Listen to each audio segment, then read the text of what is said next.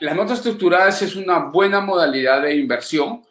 Eh, si hay alguien que pues puede contar con, con, el capital y dice, ok, yo invierto en bonos y yo invierto en notas estructuradas, está bien. Lo único que yo tendría en cuenta es que el riesgo país es de un solo país, en este caso, ¿no? Que sería Perú. Entonces sí sería bueno de repente eh, que el riesgo sea más que todo compartido. Ok, estoy en notas estructuradas de bonos en Perú y ahora quiero invertir en notas estructuradas eh, de Estados Unidos. ¿Los bonos que ustedes manejan son en soles o en dólares?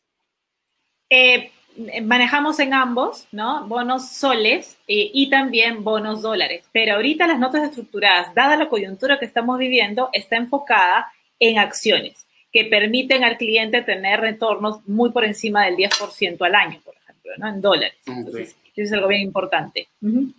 Sí, porque yo siempre le digo a las personas, ¿no? Que siempre inviertan en la moneda en la que tienen sus ahorros.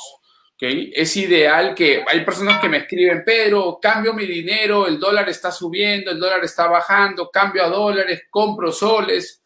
Yo lo que le digo es, invierte, eh, perdón, ahorra en la moneda en la que ganas. Yo gano en dólares y gano en soles. Cuando gano en dólares, ahorro en dólares. Cuando gano en soles, ahorro en soles. Y lo que hago es cuando tengo una oportunidad de inversión, si es en dólares, utilizo todos mis dólares. Y si me falta, recién compro, compro dólares con los soles, pero no lo voy a hacer ahorita porque pues, cada moneda la mantengo la, la denominación de la moneda en cómo la genero, en cómo la gano, ¿no? Entonces, en este caso, pues buenísimo que ustedes tengan, eh, tengan las opciones, ¿no?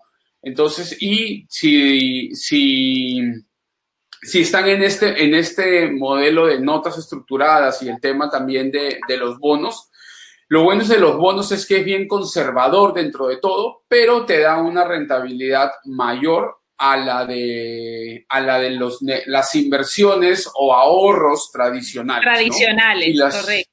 Y las notas estructuradas, pues ya te dan un, una rentabilidad un poco mayor, y el riesgo podríamos decir que es un poquito mayor, porque finalmente igual están respaldados con las acciones, eh, en caso, bueno, el tema de los topes, del interés y el tope del capital y de, del conjunto de acciones que estén, que estén dentro de la bolsa, ¿no?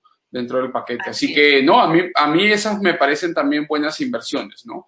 Ahora, como yo decía, commodities, el tema de, de, acciones, pero de invertir o CFDs o ETFs o lo que sea, pues sí uno requiere de conocimiento para poder realizar cualquiera de este tipo de inversiones, ¿no? Yo sí creo que, que es importante que la gente tenga conocimiento de eso. Y si no tiene el conocimiento, pues o que busque asesoría o que eh, invierta a través de un money manager, que alguien les administre el dinero o que si no tienen mucho capital, pues que inviertan su poco capital en algo que en el que el dinero esté bastante protegido.